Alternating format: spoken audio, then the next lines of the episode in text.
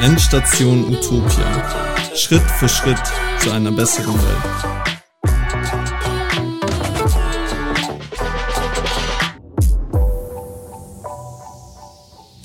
Hallo und willkommen zurück zu Endstation Utopia.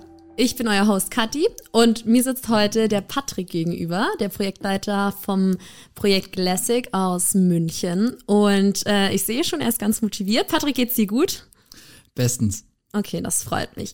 Dann stell dich doch mal jetzt ganz am Anfang unseren Hörerinnen und Hörern ganz kurz vor. Wer bist du, was machst du? Äh, ja, moin in die Runde. Ich bin, wie schon gesagt, Patrick, äh, der Projektleiter und eigentlich auch Gründer von Glassic. Ähm, ich studiere eigentlich Wirtschaftsinformatik, was sehr, sehr wenig mit dem eigentlichen Thema vom Projekt zu tun hat. Ähm, habe dort aber auch meine zweite Leidenschaft entdeckt und bin mittlerweile schon etwas länger bei Nactus dabei. Ähm, ja, ja, schön, dass du da bist. Dann ähm, wäre es super, wenn du mal unseren Hörerinnen und Hörern ganz kurz in ein oder zwei Sätzen erklären könntest, um was es in deinem Projekt geht. Gerne. Ähm, bei Glassic geht es um die weltweite Plastikverschmutzung und wir sind in Südostasien unterwegs und wir haben uns dort die Einwegplastikflasche als erstes Problem ähm, angenommen und wollen das Ganze mit einer Mehrwegglasflasche in der Form von einem Social Beverage Startup umsetzen und damit auch die ganzen Locals, die von dem Problem betroffen sind, mit einbinden und eine ganze Wertschöpfungskette drumherum bauen. Also da habt ihr euch ja wirklich was Großes vorgenommen, aber fangen wir doch jetzt mal ganz vorne an. Erzähl mal, wo, wo ist jetzt, wo liegt das eigentliche Problem und was ist eure Lösung dafür? Wo liegt das eigentliche Problem? Ähm, da haben wir vor mittlerweile, ich glaube, knapp drei Jahren angefangen. Das war bei mir ein, ein kleiner Urlaub in Thailand. Äh, schönste Inseln und als wir irgendwie vom einen zum anderen Strand gegangen sind, ähm, hat es geraschelt und ähm, ja, wäre man in Deutschland, würde man darauf tippen, dass es einfach Blätter waren. Ähm, wenn man aber auf den Boden geschaut hat, waren es schlichtweg äh, Plastikteile, Styropor, ähm, zerdrückte Plastikflaschen, die dort geknirscht haben. Ähm, und das war so der Punkt, wo ich mir gesagt habe, okay, da will ich was machen. Ich war schon Teil von der Nactus und ich dachte mir, gut, das ist der Punkt, äh, den ich annehmen will oder den ich angehen will. Wann war das? Ähm, ja, ich denke 2017 im Sommer, denke ich in etwa. Und was ist das eigentliche Problem dahinter? Also da haben wir wirklich fast ein Jahr darauf verwendet und auch zwei, zwei Reisen ähm, unternommen, um eben eigentlich den, das Problem dahinter zu entdecken. Ähm, wir haben Interviews geführt mit Hotels. Diese Hotels ähm, hatten dahinter einen großen Haufen Müll. Wir haben sie gefragt, was das Problem ist und für sie existierte gar kein Problem. Ähm, wir haben äh, mit Thais gesprochen und sie haben uns gesagt, dass die Regierung auch das Budget hätte, um das Geld wegzubekommen, äh, um das ähm, Plastik wegzubekommen. Komischerweise ist es immer noch da. Und ähm, so sind wir dann über Interviews äh, zu dem Punkt gekommen, dass wir gar nicht erst uns darum kümmern sollten, dass die Plastikflasche in die richtige Mülltonne kommt, weil für die Leute gibt's dieses Problem nicht, sondern wir müssten schauen, dass die Plastikflasche gar nicht erst entsteht. Und ähm, das war für uns so der Schlüssel, wo wir gesagt haben, da wollen wir anfangen. Und das war so ein bisschen der, der Keim des Classic-Projektes. Das heißt, ihr, sei, ihr seid eigentlich, bevor ihr euch wirklich auch überlegt habt, wie ihr das Problem lösen wollt oder angehen wollt, habt ihr zwei Reisen erstmal hingemacht, um wirklich dieses Kernproblem rauszupicken und auseinanderzunehmen und wirklich äh, zu schauen, wo setzen wir jetzt genau an. Habe ich das gerade richtig verstanden, oder? Genau, also zuerst mal haben wir eben nur das Plastikproblem gesehen, also den Müll an den Stränden, den Müll in den Wäldern und haben uns erstmal überlegt, so ganz typisch, okay, das, da muss die Müllwirtschaft irgendwie scheitern. Da müssen wir gucken, dass es eben in die richtige Mülltonne kommt. Haben uns dann mit äh, fantastischen Ideen wie Precious Plastic auseinandergesetzt, wo es eben darum geht, sehr, sehr ähm, günstig Recycling, Recycling irgendwie voranzutreiben. Ähm, aber das hat eben dann nicht funktioniert. Und dann sind wir eben noch zwei Schritte weitergegangen und haben dann auch in einigen sehr guten Interviews eigentlich den, den Kern dahinter entdeckt. Und das ist nämlich eigentlich der Konsum und dass die Leute schlichtweg keine Möglichkeit haben, irgendwie, ich mal, plastikfrei ähm, wirklich zum Beispiel Urlaub zu machen oder halt einfach zu konsumieren.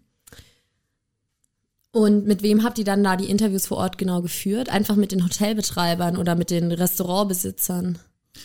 Ähm, es hat angefangen mit eigentlich einer E-Mail-Recherche. Ähm, okay. Wir haben uns in Thailand erstmal an diversen Regionen haben wir uns Hotel rausgesucht und die äh, einen kleinen Fragebogen geschickt, um einfach ein Feedback zu bekommen, wie das Plastikproblem dort ist.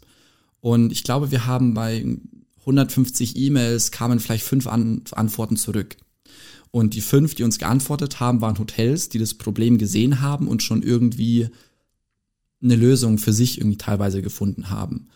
Und eben diese anderen 145, für die, für die war das Problem gar nicht da. Und ähm, das, dort sind wir dann auf ähm, eine Luxushotelkette namens Soneva gestoßen. Ähm, sie sind, sie leben im puren Luxus, gekoppelt mit äh, hundertprozentiger äh, Nachhaltigkeit. Und sie konnten wir dann auch auf der thailändischen Insel Kokut besuchen und haben halt mit deren gesamtes Konzept gesehen. Wie arbeiten die wirklich nachhaltig?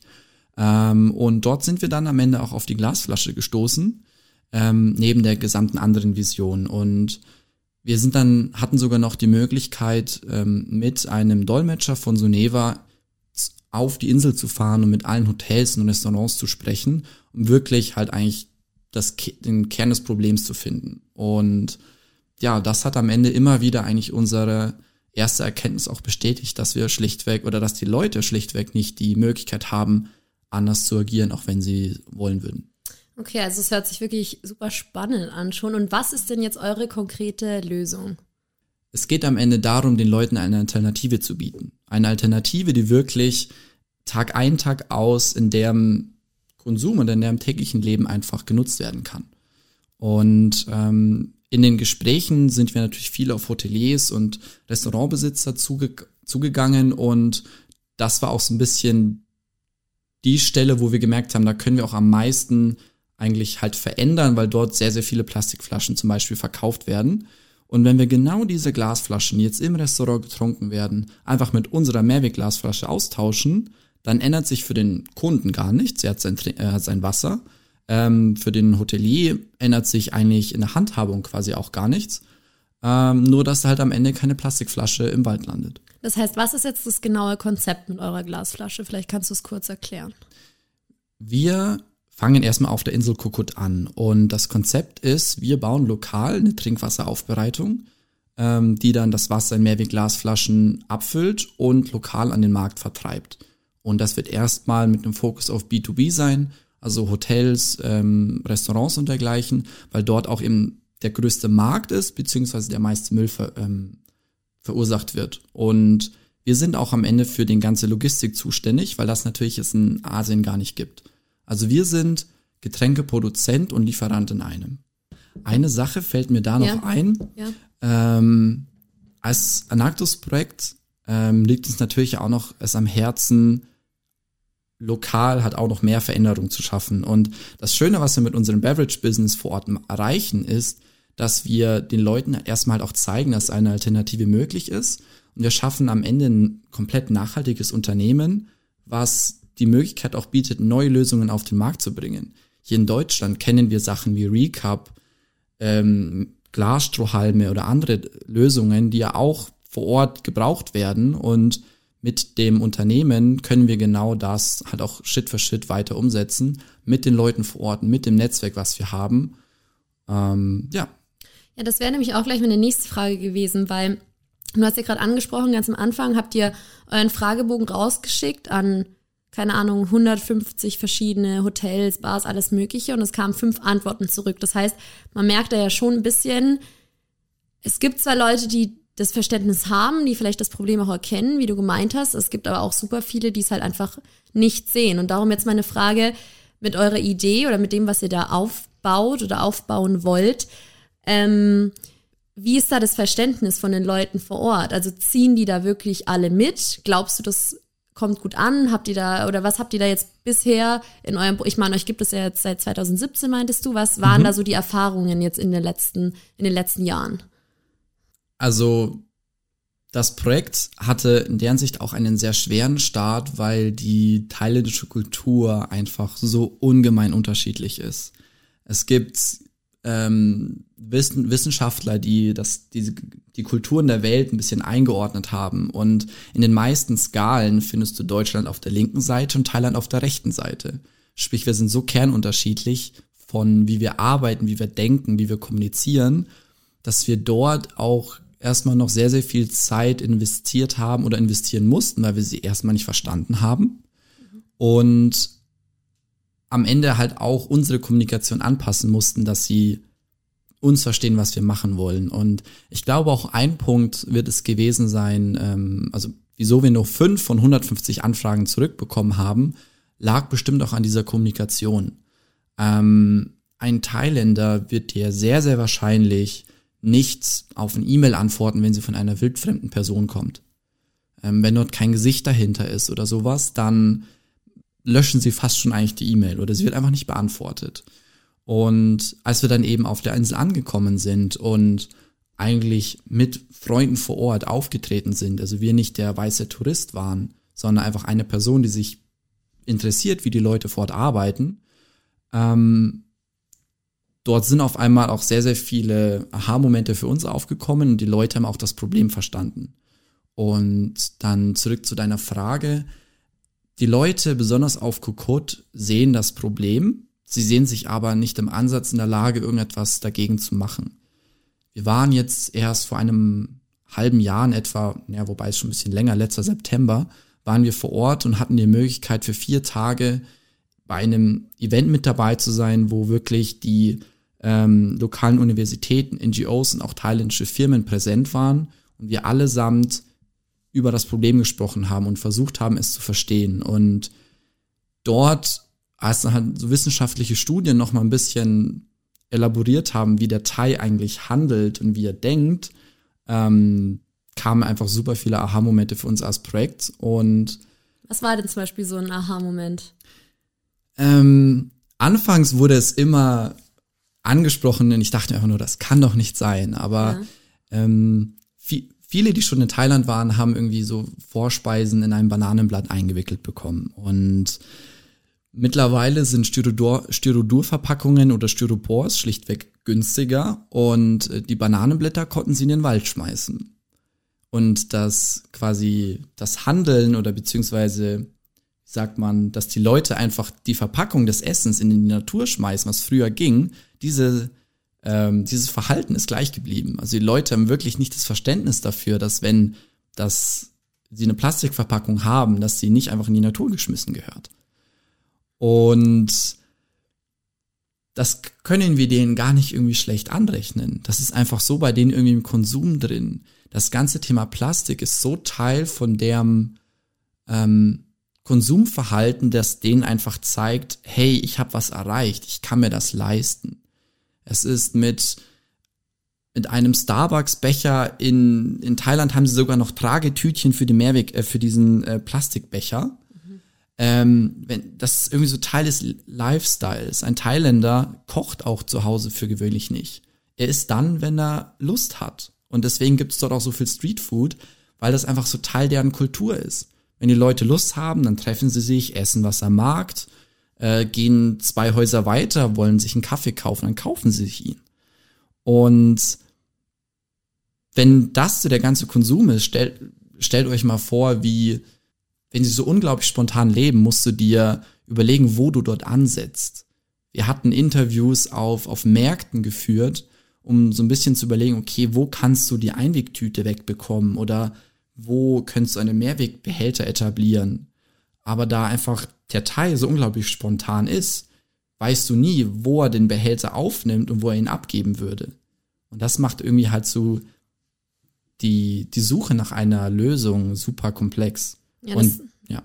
Okay, ja, das glaube ich, sorry, ich wollte dich gar nicht unterbrechen. Kein Ding. Aber das glaube ich, aber mit eurem Konzept jetzt, mit der Mehrwegflasche, vielleicht kannst du es genau nochmal mit dem, was du gerade gesagt hast, nochmal euer Konzept da reinpacken und nochmal genau da anerklären. Also du mal hast ja gerade dieses Spontane angesprochen. Und wie funktioniert das dann mit eurer Mehrweg-Glasflasche? Ist es dann genauso spontan für die Leute noch? Können die, oder wie funktioniert, wie ist das dann? Mm wir haben den Vorteil bei uns auf der Insel, dass wir ähm, erstmal die Insel ist natürlich ein geschlossener Raum. Also alles, was dort stattfindet, ähm, können wir super beeinflussen. Das mit dem spontanen Konsum, wenn du dir eine Großstadt wie Bangkok anschaust, wird es sehr, sehr schwer, das irgendwie greifbar zu machen. Aber da wir einfach diese eine Insel haben, können wir dort sehr, sehr gut arbeiten. Und um quasi diese Spontanität irgendwie auf unser Projekt abzuleiten, für uns ist es super wichtig, dass dort einfach kein Mehraufwand für den äh, Gastronom oder für den Kunden entsteht. Und der Tourist, wenn er ins Restaurant geht, der nimmt sich einfach die Flasche aus dem Kühlschrank, wie er es immer gewohnt ist, und lässt sie stehen. Und da wir uns am Ende auch darum kümmern, dass die leeren Flaschen zu uns kommen, hat auch der Restaurantbesitzer eigentlich rein gar nichts, was ihn irgendwie stören könnte bei der ganzen Sache. Okay, ja, das hört sich doch alles eigentlich nur nach Vorteilen an. Was hält denn jetzt die Hoteliers davon ab, das jetzt einfach genauso umzusetzen? Eigentlich rein gar nichts. Deswegen war auch das Feedback, was wir bekommen haben, so genial. Elf Hotels und alle elf wollten zusagen oder wollten mitmachen, haben uns gefragt, okay, wann fangt ihr an? Und ähm, sie meinten so, okay, kann ich nächsten Monat direkt schon bei euch bestellen? Und dann mussten wir leider denen sagen, nee, nee, wir brauchen noch einen Moment. Ähm, und ja, aktuell hält sie dann, würde ich eher sagen, Corona ab. Aber ansonsten ja, das Einzige, was wir hier und da immer wieder hören, ist, was passiert denn, wenn zum Beispiel eine Glasflasche kaputt geht? Ähm, da haben wir am Ende eigentlich zwei Antworten darauf. Das eine ist, wir haben natürlich ein kleines Pfandsystem und wenn sie über die Zeit hinweg weitaus mehr Flaschen irgendwie kaputt machen, dann ähm, bekommen sie keinen Rabatt mehr auf die Flaschen. Also so, wir drehen das quasi um. Sie, es gibt keinen ähm, kein Pfand, sondern es gibt einen Rabatt, wenn sie uns mehr Flaschen zurückgeben. Also wir versuchen uns quasi da ein bisschen zu abzusichern. Und an sich haben wir aber auch darauf geguckt, dass unsere Glasflasche einfach genau für diesen Einsatz gemacht ist. Wir haben uns hier in München ähm, einen, einen Partner gesucht, der Glasflaschen direkt nur für den Mehrwegbedarf produziert. Und wenn du dir das vergleichen würdest an der Glasqualität ist unsere Flasche einfach weitaus besser als das Standardprodukt. So in, in Thailand werden ja alle Flaschen nur für den Einweg ähm, Kreislauf produziert, sprich, die sind weitaus dünner, die können, haben eine sehr hohe, hohe Fehlertoleranz und unsere Glasflasche ist dort einfach ein geniales Produkt dafür. Also wenn du sie in anderthalb Metern irgendwie auf dem Boden, Holzboden fallen lässt, dann geht die Flasche im Ansatz nicht kaputt. Deswegen ist das auch unsere Antwort irgendwie auf auf die Frage der Hoteliers, dass unsere Glasflasche halt wirklich auch dafür gemacht ist. Und wenn die Flasche kaputt geht, dann liegt das irgendwie so in der Natur der Dinge. Und die Bierflaschen, die die Hoteliers oder Weinflaschen, das ist am Ende genau das Gleiche. Also es wäre jetzt kein großes Problem, was irgendwie da jetzt neu aufkommt, was die Hoteliers nicht kennen. Das heißt, für die Hoteliers ist eigentlich der einzige Unterschied, dass sie die, Ga die Glasflaschen danach wieder einsammeln von den Leuten, die bei ihnen im Hotel übernachten, wieder sammeln an einem Ort und ihr holt die dann ab, reinigt genau. sie, befüllt sie mit neuem Wasser und dann geht der Kreislauf sozusagen weiter. Genau, es ist eigentlich fast auch für den Hotelier oder den, den Food and Beverage Manager, der sich am Ende um Getränke kümmert, ähm, super einfach, weil wir sorgen einfach da, ähm, wir sorgen dafür, dass in seinem Lager immer Wasser ist. Wir im, im Dreitageszyklus tauschen einfach die Flaschen aus und er muss sich gar nicht mehr drum kümmern. Früher ähm, oder aktuell bestellen sie so alle drei Monate ungemeine, ungemein große Mengen an Plastikflaschen, die sie dann auf die Insel schiffen lassen. Und das vermeiden wir natürlich dann komplett. Und so eine Flasche, wie oft kann die benutzt werden? Also, und wie genau wird die auch gereinigt? Also, wie kann ich mir das vorstellen? Oder wird die dann auch wird die dort hergestellt oder wie kann, vielleicht kannst du da noch mal ein bisschen genauer was zu erklären zu diesem Kreislauf insgesamt, zu diesen einzelnen Schritten, wie das abläuft? Klar, gerne.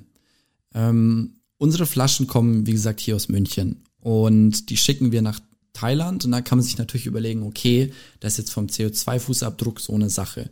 Und genau da kommt dann eben die Wiederverwendbarkeit der Flasche irgendwie so als, als Ass zum, aus dem Ärmel. Ja, genau. Rausgeschossen. Genau, weil unsere Flasche, ähm, es gibt eigentlich keinen Grund, sie aus dem Kreislauf zu nehmen. Ähm, Soneva, das Hotel, was ich vorhin angesprochen hatte, die nutzen exakt die gleichen Flaschen bei sich im Hotel. Und ähm, die Manager vor Ort haben mir erzählt, dass sie die Flaschen seit neun Jahren nutzen. Und das heißt, die haben schon über 1000 Kreisläufe. Und ähm, wir haben mal für uns eine, eine CO2-Bilanz ausgerechnet, um eben einzuschätzen, wie viel CO2 sparen wir eigentlich. Und wir schiffern unsere Flaschen aus Deutschland nach Thailand, aber dadurch, dass wir wirklich sie tausendmal auf der Insel in einem sehr, sehr kleinen, kleinen Kreislauf zirkulieren lassen, kommen wir wirklich auf einen CO2-Fußabdruck, der 95 Prozent des CO2s im Vergleich zu einer Plastikflasche einspart. Und das wird am Ende bei uns etwa 65 Tonnen an CO2 sein, das wir im Jahr einsparen können.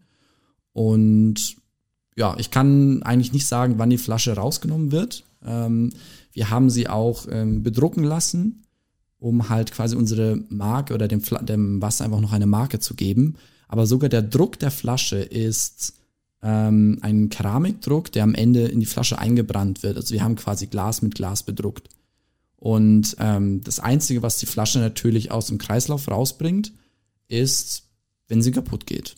Und wenn sie irgendwann mal nicht mehr schön genug ist. Aber innen drin, wo die Flasche quasi die Sauberkeit hält, das geht über die Jahre hinweg oder verändert sich das gar nicht. Deswegen hält uns da wirklich eigentlich rein gar nichts ab. Und ähm, wie wird unsere Flasche gereinigt? Ähm, wir haben speziell für die Flaschen gemachte Maschinen, die die Flasche mit ähm, 110 Grad heißem Wasser mit einer ganz, ganz leichten Lauge ausspülen und das Ganze dann eben von innen desinfiziert wird und gereinigt wird. Und dann ist sie nach internationalen Standards auch wieder bereit, um wieder befüllt zu werden. Und das passiert vor Ort, dass sie gereinigt wird. Genau. Und wer macht das dann oder wer, wer hat denn denn vor Ort überhaupt den Überblick auch über diesen ganzen Kreislauf?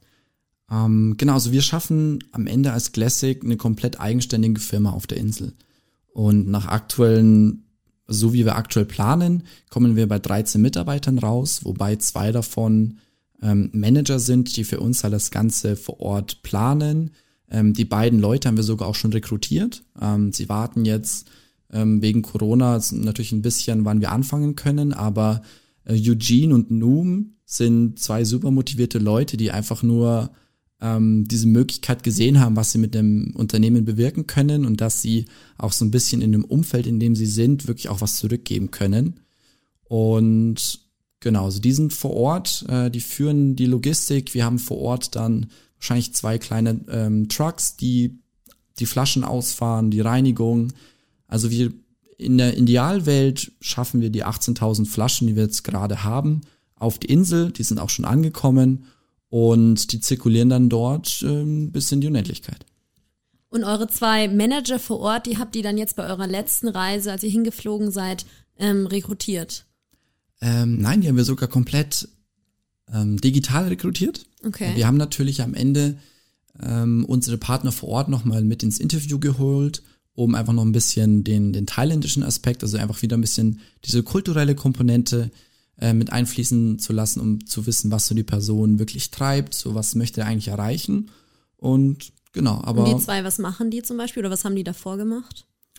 Ähm, der eine kommt aus der Hotellerie, also er hat sich quasi in der Hotelbranche hochgearbeitet und ist am Ende in dem Bereich Food and Beverage Management gelandet. Also der kümmert sich darum, dass einfach das Hotel die richtigen Produkte hat, dass immer Wasser da ist, dass auch am Ende die Restaurants glücklich sind, also dass der Restaurantmanager wiederum weiß, dass einfach seine Kunden glücklich sind und ähm, er wird sich auch da in vielen solchen Sachen auch bei uns drum kümmern. Also uns ist natürlich unglaublich wichtig, dass der Kunde, also das Hotel mit unserem Wasser super glücklich ist, weil da steht und fällt natürlich den Impact, den wir als Projekt eigentlich äh, leisten wollen.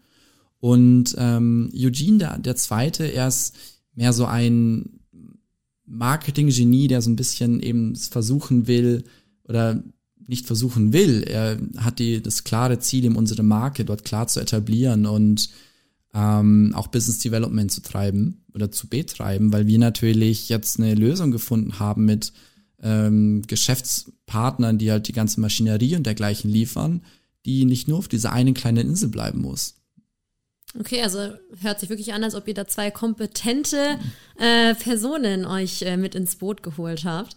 Ähm, bin ich gespannt, äh, wie das dann mit denen läuft. Musst du dann auch äh, erzählen mal. Und ich finde aber insgesamt so, alles, was du mir bisher erzählt hast, hört sich ja wirklich smooth an. Das hat ja eigentlich irgendwie seit, ich weiß nicht, drei Jahren jetzt doch alles relativ gut geklappt. Oder ja, gibt's da auch irgendwas, was nicht so gut geklappt hat? Oder wo du mal, wo du dir mal gedacht hast, okay, huh, wie kommen wir jetzt weiter oder wie machen wir jetzt weiter? Was, was ist gerade passiert?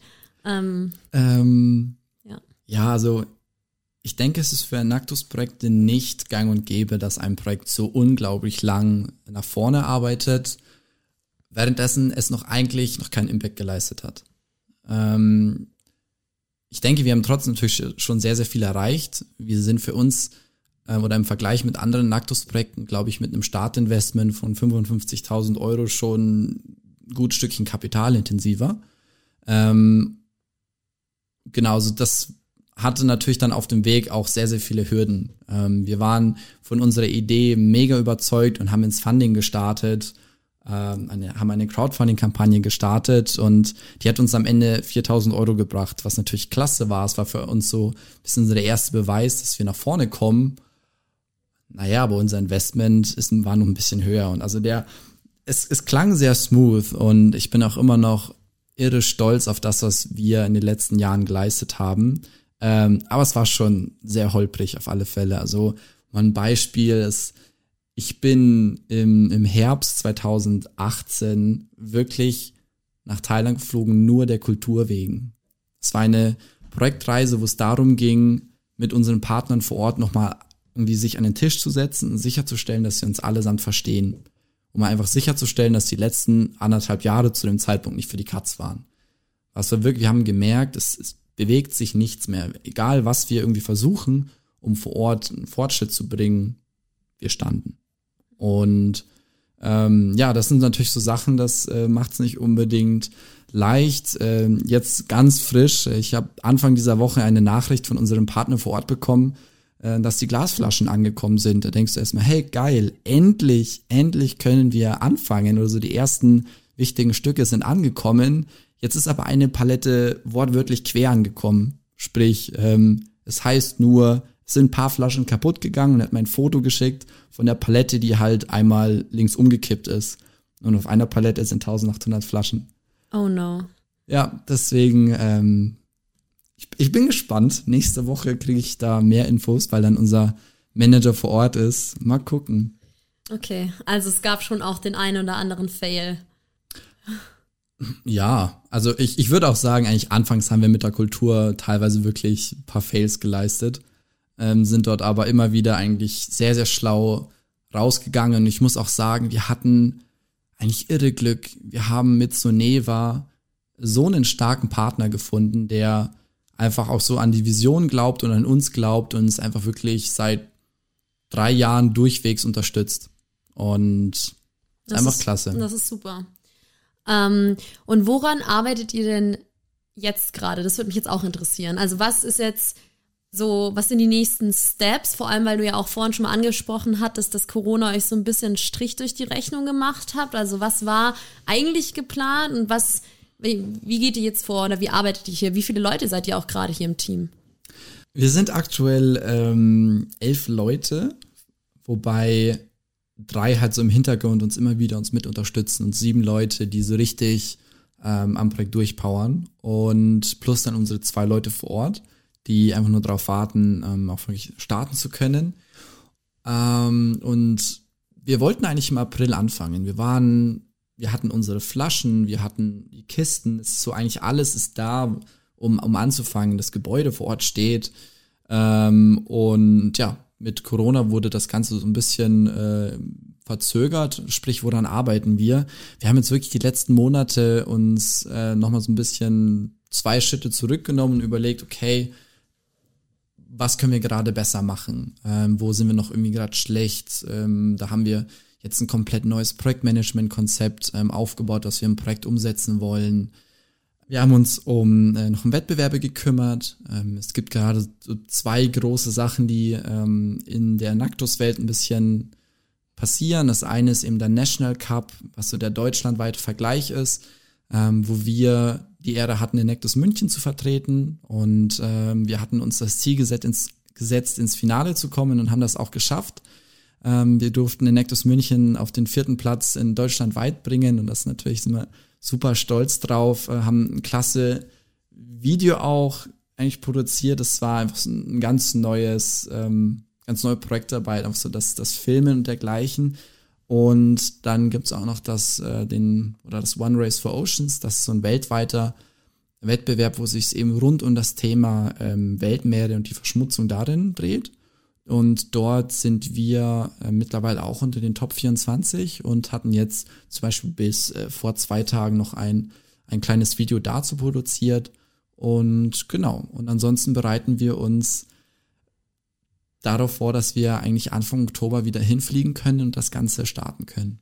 Ja, also dann erstmal Gratulation zu dem Erfolg beim National Cup von den Naktus und Danke. natürlich noch viel Erfolg auch für den anderen Wettbewerb. Was mich jetzt zum Schluss noch interessieren würde, ist, wo siehst du Classic in den nächsten Jahren oder was ist deine Vision? Wo wollt ihr mit dem Projekt mal hin? Was wollt ihr erreichen? Was wollt ihr schaffen? Wir bauen ja das ganze Social Startup wirklich mit einer Vision auf, und die Vision ist eigentlich so den Impact, den wir dadurch leisten. Wir haben jetzt viel über Hoteliers gesprochen und irgendwie Kultur und der Konsument ist halt irgendwie alles nicht greifbar. Die Vision ist es am Ende, das Plastikproblem direkt am Ursprung halt anzugehen. Und mit der Classic-Flasche haben wir einfach dann ein Riesenpotenzial. Einfach jede Plastikflasche, die wir vermeiden, indem du einfach nur unser Trinkwasser trinkst, vermeiden wir einfach schon eine Plastikflasche, die irgendwie 300, 400 Jahre in der Natur rumschwirrt. Und wenn wir das mal in, in Zahlen fassen, haben wir die Möglichkeit, nach aktuellem, also wir planen gerade ungefähr mit äh, einer halben Million Flaschen, die wir im Jahr verkaufen können. Und das bringt uns dann zu 64 Tonnen CO2, die wir einsparen, zu 11 Tonnen Plastik, das gar nicht erst gebraucht wird, wo du dich gar nicht drum kümmern musst, dass es irgendwo in der Natur landet oder dass du es aus der Natur rausbekommst. Und wir schaffen es am Ende ein Unternehmen aufzubauen, was komplett profitabel ist und wirklich auch einige tausend Euro jährlich in Cleanups oder in, in Bildung stecken kann. Und das ist eigentlich eben diese Vision, weil wir gemerkt haben, dass es eben auch der, sag ich mal, der Kopf des, der Menschen vor Ort ist und den da musst du angehen. Äh, das, da findest du auch am Ende die langfristige Lösung. Einerseits eine Alternative, aber auch wirklich halt irgendwie das, so wie sie halt einfach konsumieren. Da musst du ein bisschen angehen. Und da ist Bildung natürlich der Schlüssel. Ähm, somit werden wir auf Kukut mit den Schulen zusammenarbeiten. Wir haben die NGO Trash Hero, die ähm, wöchentlich Cleanups organisiert, aber einfach immer Budgetprobleme hat. Und wir wollen die sein, die dann im Zweifel eine Person auf Teilzeit oder Vollzeit einstellen, die halt nur Trash Hero unterstützt, um quasi den Impact zu vervielfachen, den wir leisten können. Und das ist so die Vision eigentlich einer jeden Firma, die wir schaffen wollen. Und ja, das soll hoffentlich dann nächstes Jahr auch auf Kukut stattfinden. Das heißt, Classic verkörpert eigentlich wirklich durch und durch den Begriff Social Entrepreneurship. Und es ist wirklich dann dieser Fokus auf den Impact.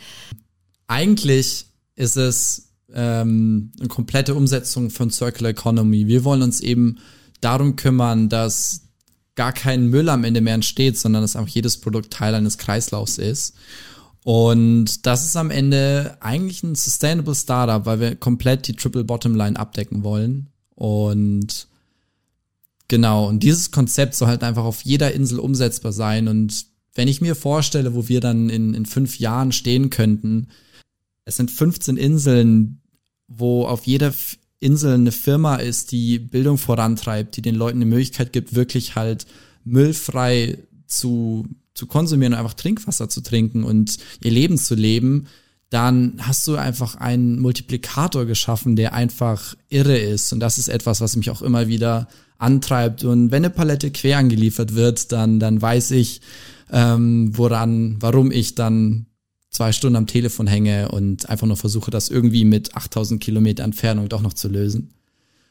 Und ja, das mit Classic habe ich noch viel vor und ich bin irre froh, auch dann ein starkes Team dahinter zu haben, die einfach allesamt richtig Bock haben, das Ganze in die Realität umzusetzen.